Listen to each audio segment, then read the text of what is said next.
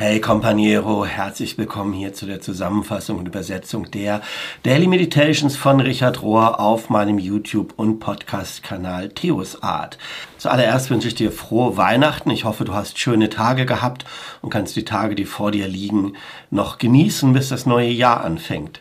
Mit den Meditations ist es so, wir hinken immer etwas hinterher, weil ich ein bisschen Puffer zum Übersetzen brauche und zweimal im Jahr, immer zu Ostern und Weihnachten, passt das nicht so richtig, weil dann kommen Texte, die eigentlich vor ein, zwei Wochen ähm, veröffentlicht worden sind und die Zeit ist aber schon irgendwie vorangeschritten. Deshalb mache ich das jetzt in dieser Zeit, dieses Mal und das nächste Mal ein bisschen verkürzter, um nur mehr so den groben Sinn wiederzugeben und auch, weil ich selber Weihnachten irgendwie noch die Zeit mit meiner Familie verbringen muss. Also, wir sind in der Zeit vom 12.12. .12. bis zum 18.12., hatte ich das schon gesagt. Und die Meditations in dieser Woche sind überschrieben mit dem Titel Devotion. Und Devotion hat im Englischen eine vielschichtige Bedeutung. Es bedeutet so viel wie Ehrfurcht, Andacht, Anbetung, ähm, Devot kennen wir, Hingabe, bisschen was von unterordnender Hingabe, sowas in der Art, Devotion also. Den ersten Abschnitt lasse ich mal aus, der geht über Our Lady of Guadalupe, über feminine Bild, Marienbilder letzten Endes, so eine Art Marienbild.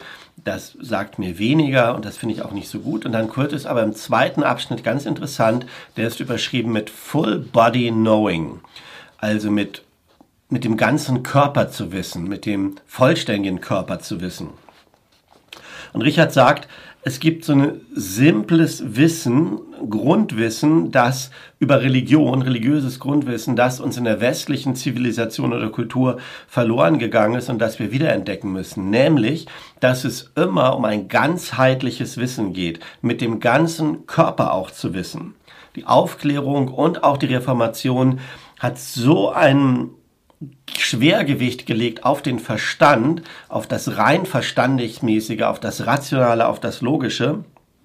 Und nur auf diese Art zu wissen, auf logisches Wissen, auf Verstandeswissen abgezielt, dass wir die anderen Teile wiederentdecken müssen. Der Verstand ist, ein guter, ist eine gute Art zu wissen. Es ist immer gut mit dem Verstand zu wissen, aber es ist nicht alles. Und wenn wir uns an das Gebot von Jesus erinnern, du sollst den Herrn, deinen Gott lieben mit ganzem Herz, mit ganzer Seele und mit ganzem Verstand, dann wird darin deutlich, dass Herz und Seele genauso wichtig sind wie der Verstand. Und das ist Full Body Knowing, das ist vollständiges Körperwissen. Und das, sagt Richard, ist Devotion. Das ist Hingabe, das ist, ja, Andacht, wirkliche. Es ist deshalb so wichtig, weil die Liebe lebt im Herzraum. Sie lebt und sie bewegt sich durch den Herzraum und darum geht es dann im Folgenden. Der nächste Abschnitt heißt A Return to Devotion, eine Rückkehr zu diesem Andacht, zu diesem Andächtigen, zu, diesem, zu dieser Verehrung, könnten wir vielleicht sagen. Und Richard sagt, ich möchte dich ermutigen, das wieder zu entdecken, was das Wort Devotion bedeutet, was Ehrfurcht, Andacht, was das bedeutet. Wir müssen nämlich irgendwie dahin kommen, ein Leben zu leben, das mit dem Herz verbunden ist. Denn das, haben wir ja gerade gehört, bedeutet Devotion, mit dem Herzraum verbunden zu sein. Vielleicht ist es das, sagt Richard, was Jesus meint, wenn er lehrt, gesegnet sind, die ein reines Herz haben wir brauchen irgendeine Art von Praxis, und zwar sowohl eine, so eine Art Gebetspraxis, die unser Herz öffnet, eine herzöffnende Gebetspraxis und eine Handlungspraxis, eine leidenschaftliche, hingebungsvolle Handlungspraxis in unserem Verhalten gegenüber anderen, die uns leidenschaftlich, liebevoll und hingebungsvoll zu anderen hinführt. Und der nächste Abschnitt ist auch überschrieben mit die Wichtigkeit von Praktizieren, von Praxis. Das Praktizieren ist ein ganz essentieller Reset-Button. Also etwas, was uns immer wieder zurücksetzt. Und diesen Reset-Button müssen wir immer wieder drücken. Viele, viele, viele Time, viele, viele Male, bevor wir wirklich Erfahrung von etwas Neuem in uns machen können. Denn ob wir uns dessen bewusst sind oder nicht, wir praktizieren immer. Immerzu handeln wir, und das ist die Praxis, und wir handeln entweder in unseren gewohnheitsmäßigen Mustern, die dann bestimmte neuronale Verbindungen schaffen, sodass wir immerzu in unseren Bahnen drin sind, in unseren Verhaltensmustern. Wir machen das immer auf unsere Art. Und wenn wir aber das wollen, dass das anders verdrahtet wird, dass da andere neuronale Bahnen entstehen in uns, dann brauchen wir halt eine andere Art von Praxis. Wie gesagt, eine andere Art von Gebetspraxis und eine andere Art von Verhaltensweisen im Äußeren. Und Richard sagt, es ist so komisch, dass wir verstehen, dass wir trainieren müssen, also die, ähm, die Wichtigkeit von Praktizieren, von, von Praxis, das brauchen wir im Sport, wissen wir das, in den meisten Therapien wissen wir das, in erfolgreichen Geschäftsleben wissen wir das. Und bei jeder kreativen Unternehmung wissen wir, es kommt aufs Tun, auf die Praxis an. Aber aus irgendeinem Grunde in dieser ganzen religiös, schrägstrich, spirituellen Welt haben wir das vergessen obwohl es da wahrscheinlich wichtiger ist als in allen anderen Bereichen. Und dann wird er konkreter und sagt, wir brauchen eine Art von Praxis, die uns möglich macht, dass wir die Realität mystisch und kontemplativ sehen, und zwar von einem verbindenden Bewusstsein aus, so könnte man das übersetzen. Ja.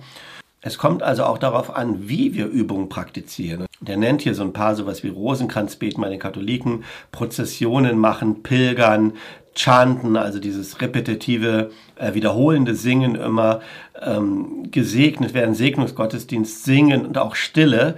All das kann gut dafür sein, diese Verdrahtungen wieder neu zu machen, uns auf eine neue Spur zu setzen. Aber das geistlose, einfache, stumpfe Wiederholen von solchen Praktiken, das bringt nichts. Dann kann es im Gegenteil eher so was Magisches werden. Ja, ich bete Rosenkranz oder irgendeine Gebetszeile und denke, nur, nur weil ich sage, wird sich schon was ändern. Und das ist nicht so. Sondern Spiritualität muss immer dazu führen, zu einem realen inneren Wachstum und zu einer inneren und äußeren Freiheit, sonst ist es keine authentische Spiritualität. So, und eine der Gebetstechniken, die dann in einem nächsten Abschnitt erwähnt wird, ist das Herzensgebet.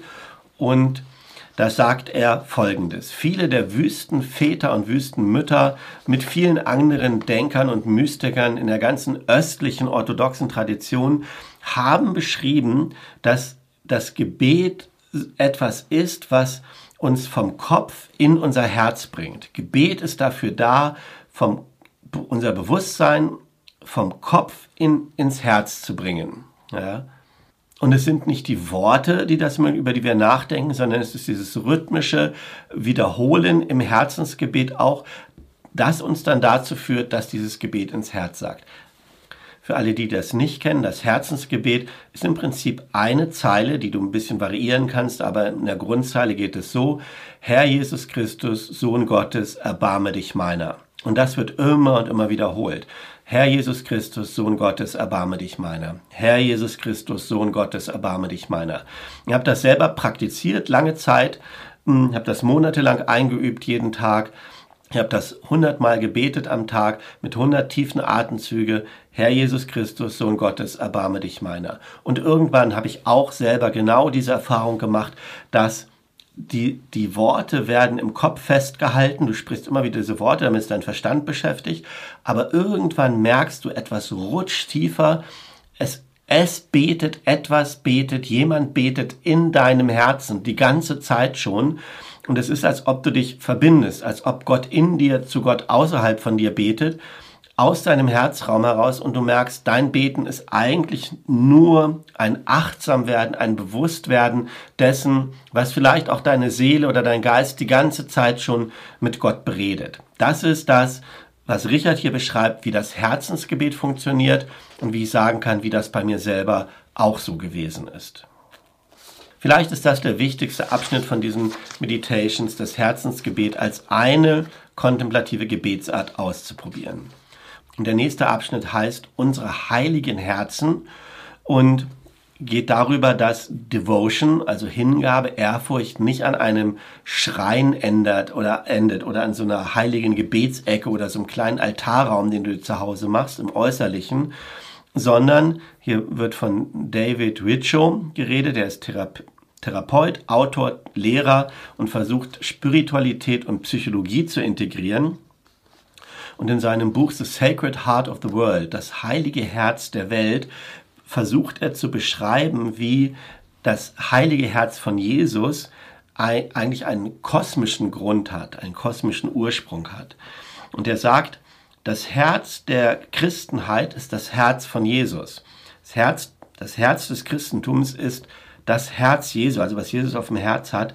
Es ist eine passionierte, eine leidenschaftliche Hingabe, Devoteness, eine leidenschaftliche Ehrfurcht to the well-being of humanity, zum Wohlergehen, zum Well-being, ist ein eigenes eingedeutschtes Wort, dem Wohlergehen der gesamten Menschheit. Ein Christsein zu be bedeutet, dass du das, was Jesus auf dem Herzen hat, nämlich dass es allen Menschen und der ganzen Schöpfung gut geht und wohl geht, dass du dieselbe leidenschaftliche Intention bei dir hast. Also nochmal, der Weg ist sozusagen mit dem Abschnitt vorher im Herzensgebet. Du merkst, das Gebet sinkt von deinem Kopf in dein Herz, in dein Herzraum hinein.